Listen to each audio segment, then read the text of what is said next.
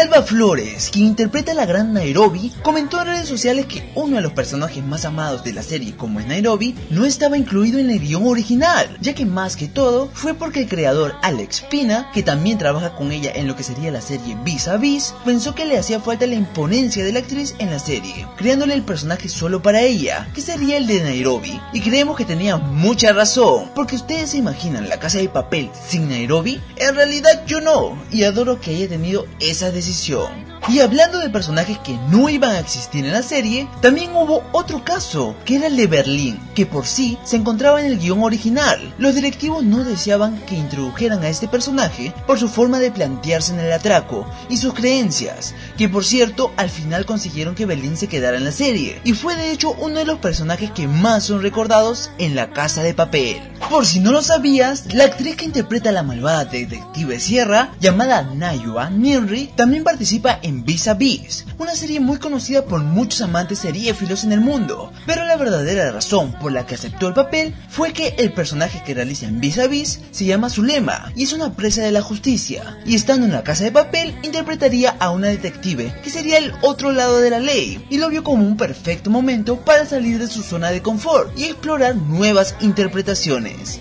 Arturito, Arturito, el de todos el más odiadito. Bueno, es una realidad, pero hay que aceptar que el actor no tiene la culpa de que su personaje tuviera tanto hate entre los fans de la casa de papel. Y también que Enrique Arce en realidad no deseaba el papel de Arturo, más bien su castings que realizó fue el de Arturo y del coronel Prieto, queriendo más el papel de Prieto obviamente, pero al no conseguirlo decidió que Arturo igualmente sería una buena opción. Itziar Ituño, la actriz que interpreta a Lisboa en la serie, comentó por sus redes sociales que estaba padeciendo del virus que ahora mismo ha causado una pandemia mundial, pero que gracias a todos los amantes de las series ha podido estar estable y sin ningún riesgo, obviamente creando conciencia de que debemos cuidarnos a nosotros mismos y a las personas con las que nos rodean para que no se expanda más este virus. Digamos que una de las frases más populares de la serie fue la que Denver le hizo a Río, haciendo ver que Tokio es un Maserati, y obviamente que lo es, y se han creado muy buenos por ello, pero el tío Netflix deseó publicarlo en su Twitter,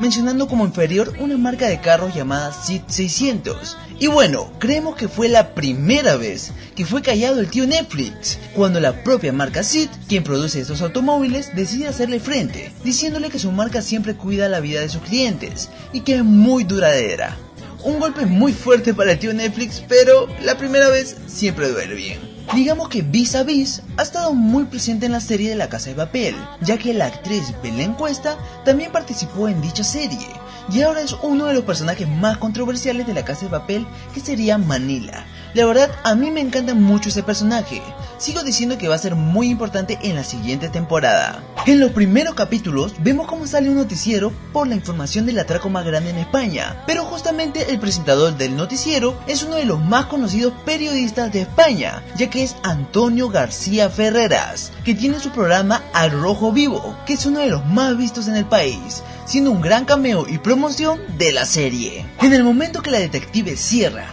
está amenazando a Lisboa para que suelte todo lo que sabe del atraco, le dice que su historia de amor solo terminará en un bis a bis al año con el profesor. Y lo que es curioso de esta frase es que significa un encuentro con un familiar o esposo en la prisión, pero obviamente se vincula con la reconocida serie de España que también tiene muchas de sus actrices principales y su creador en la casa de papel. En el capítulo 6, donde muere uno de los personajes más queridos y que ya extrañamos de por sí, que sería Nairobi, Ah, no me voy, no me pondré triste. Ya lagrimé mucho cuando vi esa escena, pero bueno, sigamos. En este acto nos muestran cómo Oslo, Moscú y Berlín están viéndola directamente en Nairobi como recibiéndola en el más allá. Pero hay que acotar algo muy importante en esta escena. Se da en la primera temporada que justamente sería el capítulo 5. Y hay más personajes que estuvieron en ella, que serían Helsinki, Denver y el profesor, haciéndonos como un guiño de que todos los que estuvieron en esa escena podrían morir y llevan 4 de 7 personajes, así que es una probabilidad muy grande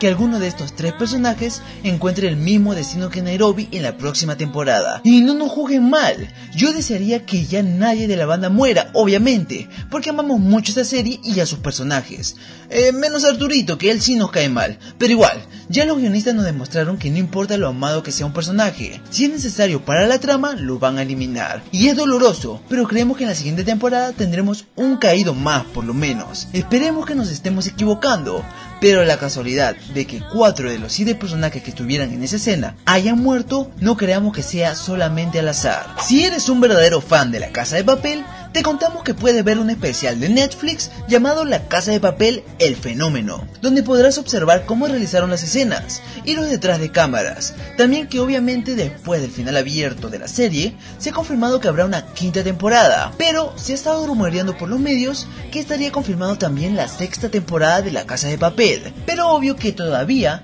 no hay una publicidad oficial de Netflix. Igualmente en este canal creemos que ya no debería alargarse más de la quinta temporada, a menos que sea un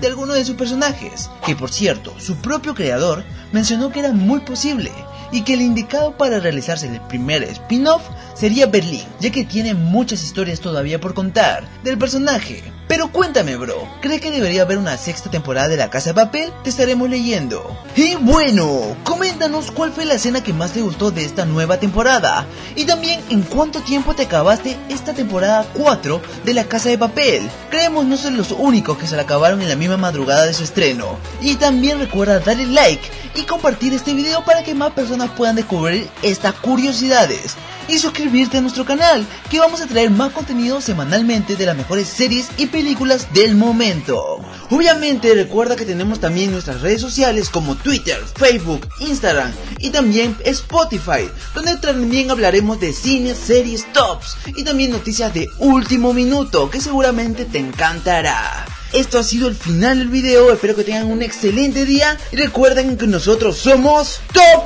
Bros.